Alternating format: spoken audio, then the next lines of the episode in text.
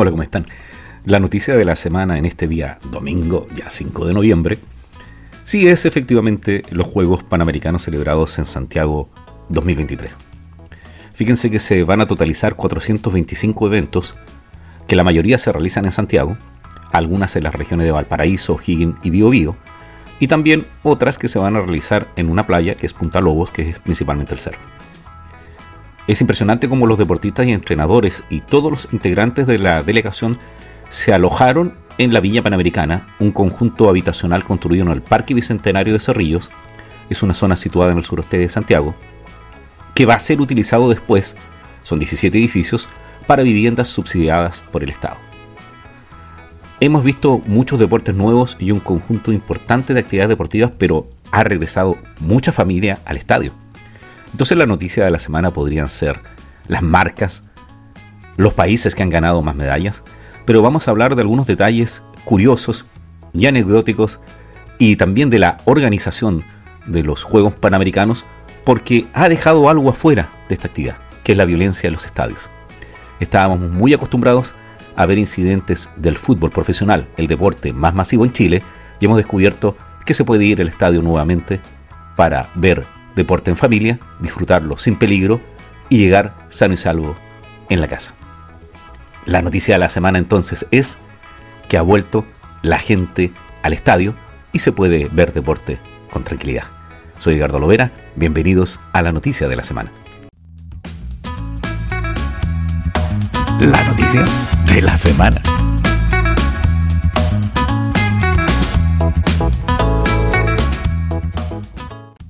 Hola, ¿cómo están? Soy Edgardo Lovera y recuerden que estoy desde Temuco, al sur de la Araucanía, en Chile, haciendo este podcast que se llama La Noticia de la Semana.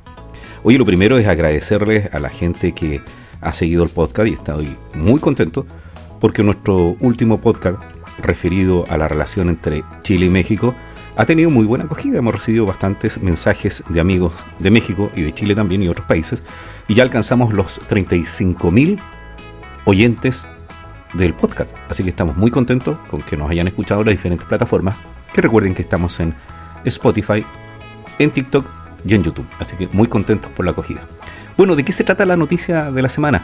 Eh, yo les decía en el podcast anterior que la noticia no iba a ser los Juegos Panamericanos, pero esta vez sí vamos a hablar de los Juegos Panamericanos.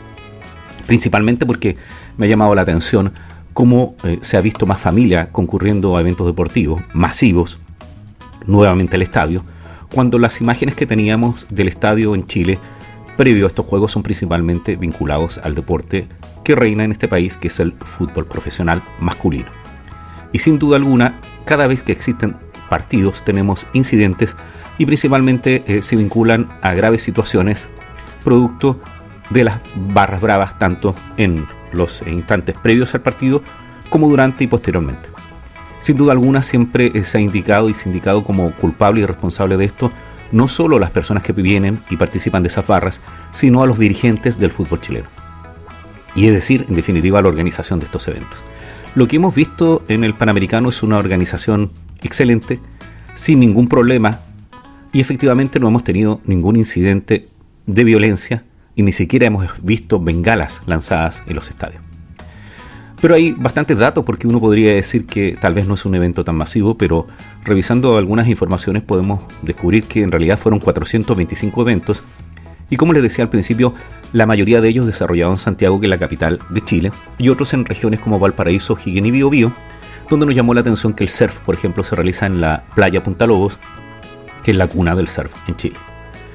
También sabían ustedes que junto con aquello no hemos tenido incidentes graves ni siquiera incidentes eh, respecto a hechos de violencia vinculados a la vía panamericana que se encuentra en el Parque Bicentenario de Cerrillos en la zona suroeste de Santiago, que es un complejo de 17 edificios donde viven los deportistas en este ciclo y van a poder después ser ocupados por eh, chilenos que van a utilizar esas viviendas que van a ser otorgadas a través de un subsidio habitacional.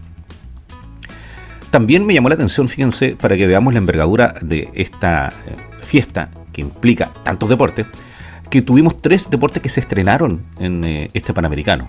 Uno es el skateboarding, la otra la escalada deportiva y el breaking, ¿cierto? Que está vinculado a breakdance. Los dos primeros ya hicieron su debut, su debut olímpico en eh, Tokio 2020 que fue el skateboarding y la escalada deportiva. Y fíjense que París 2024, que es la próxima Olimpiada, va a estar el breakdance.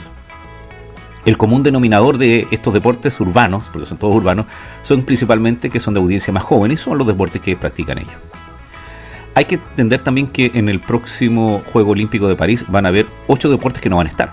Entre esos el béisbol, lamentable porque ya teníamos nuestra selección de béisbol y había servido para unir y consolidar la relación de nuestros nuevos chilenos, nuestros amigos que han llegado y los chilenos que han nacido, que tienen sus ascendencias en países centroamericanos, donde se practica fuertemente el béisbol, también el softball, yo jugué softball, la pelota vasca, el bowling, el patinaje, el esquí náutico, donde tuvimos bastantes medallas, el racquetball y el squash. El squash es muy eh, masivo en Chile hoy en día. De partida, eh, nunca antes los panamericanos habían adjudicado tanta plaza para los Juegos Olímpicos, porque recuerden que esto es una clasificatoria para los Juegos Olímpicos, y hay 21 deportes que se van a repartir pases para ir a París, y otros 12, otros 12 van a servir de marcas clasificatorias o puntos para poder llegar al escalafón olímpico. Recuerden que van juntando su puntaje a través de los distintos campeonatos. Hubo una situación bastante eh, colorida al principio, que fue que una delegación no pudo mostrar su bandera, que fue Guatemala, y tampoco si llegaba a ganar iban a poder escucharse su himno. Ello se debe a que el Comité Olímpico Internacional suspendió al Comité Nacional por modificaciones que realizaron al estatuto y que en definitiva eh, sancionaron eh, a ese país, ya que el Comité Olímpico no aceptó la injerencia gubernamental, fue un problema político, así que los guatemaltecos lamentablemente van a competir con los colores neutrales. ¿Y qué colores neutrales? De Panaman Sport. Esto de Panaman Sport me llama la atención porque son los organizadores, ¿cierto? De hecho tienen su página web y uno puede ver los canales. Y efectivamente eh, el COI, el Comité Olímpico, trabaja en función del Panaman Sport, pero existe una organización que ha levantado estos Juegos Panamericanos, que es la que estructura la representación de los distintos deportes. Recordemos que en el año 32 se ideó esta idea de crear los Juegos Panamericanos y se planteó por primera vez durante los Juegos Olímpicos del año 32 en Los Ángeles, Estados Unidos, a través de representantes de América Latina del Comité Olímpico Internacional, que creían que era importante organizar una competición en estos países. El año 51 se celebraron los primeros Juegos Panamericanos en la ciudad de Buenos Aires, en Argentina, donde hubo 18 deportes y participaron 21 países. Entonces en Chile va a ser la 19 edición donde vamos a tener, o ya tenemos, 7.000 atletas panamericanos provenientes de 41 países. Se van a disputar 39 deportes y los parapanamericanos estarán van a participar 100, perdón, 1.900 atletas de 33 países en 17 deportes. Un poco menos deportistas. Existe una organización que se llama AGODEPA, que es una organización internacional reconocida por Panama Sport y construida por las confederaciones deportivas panamericanas o las organizaciones deportivas continentales reconocidas por sus respectivas federaciones internacionales, la cual debe tener el reconocimiento del Comité Olímpico Internacional. Es decir, que cada deporte tiene una representación en el Comité Olímpico Internacional que organiza las Olimpiadas y le dan una acreditación a las organizaciones deportivas del continente americano para que sean parte de esta ACODEPA y puedan participar y organizar eh, estos juegos. Veamos cuáles son esas organizaciones deportivas. Bueno, si uno va a la página de acodepa.org, va a darse cuenta de que efectivamente hay bastantes deportes, aparecen los representantes, y vamos a ver cada uno de ellos para ver que efectivamente hay más deportes y algunos que quizás no conocemos. El más tradicional es el atletismo, representado por la Asociación Panamericana de Atletismo. Después el badminton, que es la Confederación Panamericana de Badminton. Yo creo que todos los niños en Chile que tenemos entre 50 y 40 años alguna vez recibimos una raqueta o vimos a alguien jugando con una raqueta y estas plumillas de badminton. Está el baloncesto, que es la FIBA, el balonmano, la Confederación Sur y Centroamericana de Balonmano, la Confederación Norteamericana y, Caribeña de Balonmano, ahí hay dos confederaciones, el béisbol, que es la Confederación Panamericana de Béisbol, el billar, que es la Confederación Panamericana del Billar, el bowling, la Panamericana Bowling Confederation, que hoy día pudimos ver que no tuvo un recinto muy adecuado porque no es muy masivo en Chile, pero se va a masificar y bastantes personas conocieron el deporte.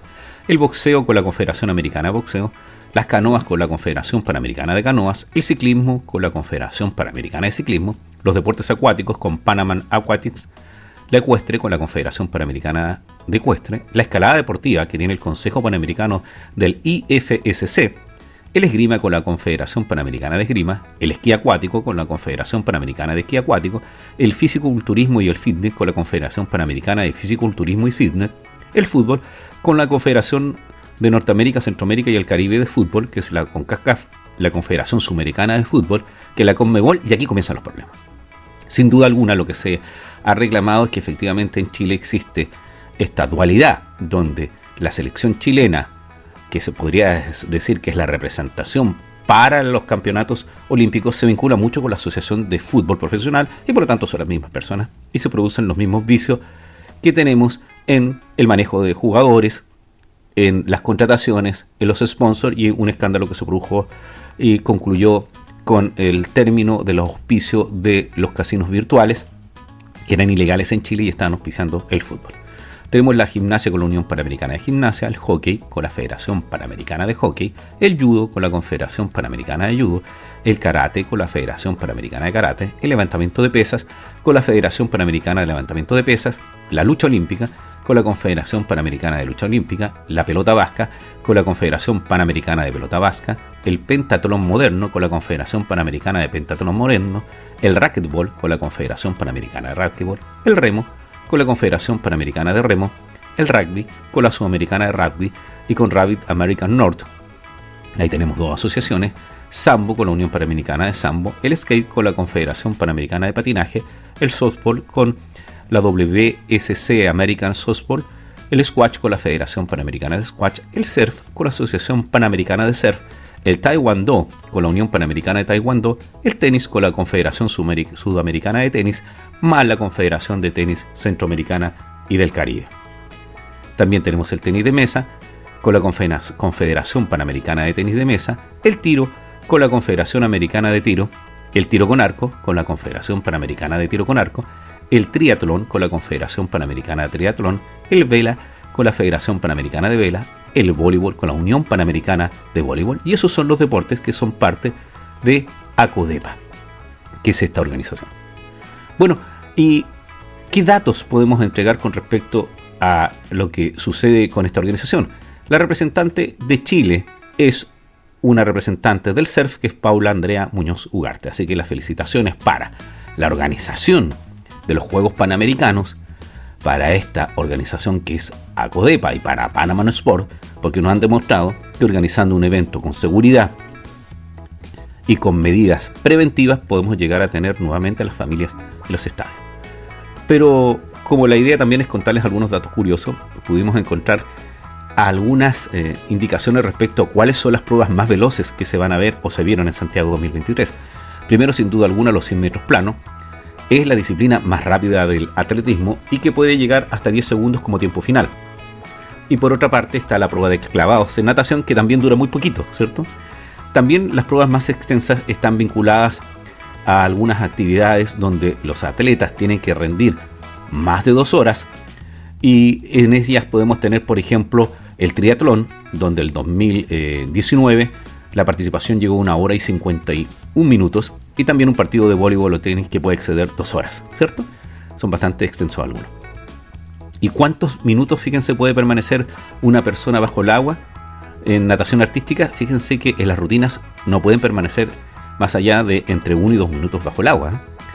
¿Y a qué velocidad entran al agua los clavadistas? Fíjate que no sabía yo, ¿eh? que desde las plataformas de 10 metros, cuando salta una persona, que esto es equivalente a un tercer piso, puede superar los 50 kilómetros por hora. O sea, no es menor el que aire viene en el agua, ¿cierto? ¿Y cuánto pesa el martillo, el disco y la jabalina? Bueno, el martillo masculino pesa 7,26 kilos, el femenino 4 kilos. El disco masculino pesa 2 kilos y el femenino 1 kilo y la jabalina masculina pesa 800 gramos y el femenino 600 gramos.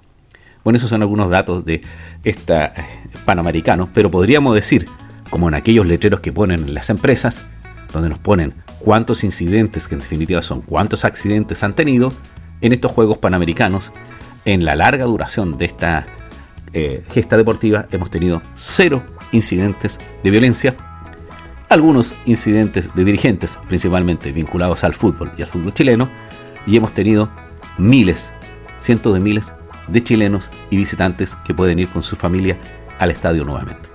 Así que la noticia de la semana es, las familias vuelven al estadio, vuelven a ver deportes con seguridad gracias a los Juegos Panamericanos. Soy Ricardo Lovera, gracias por escuchar la noticia de la familia, que tengas un buen día, una buena tarde y una buena noche. La noticia de la semana.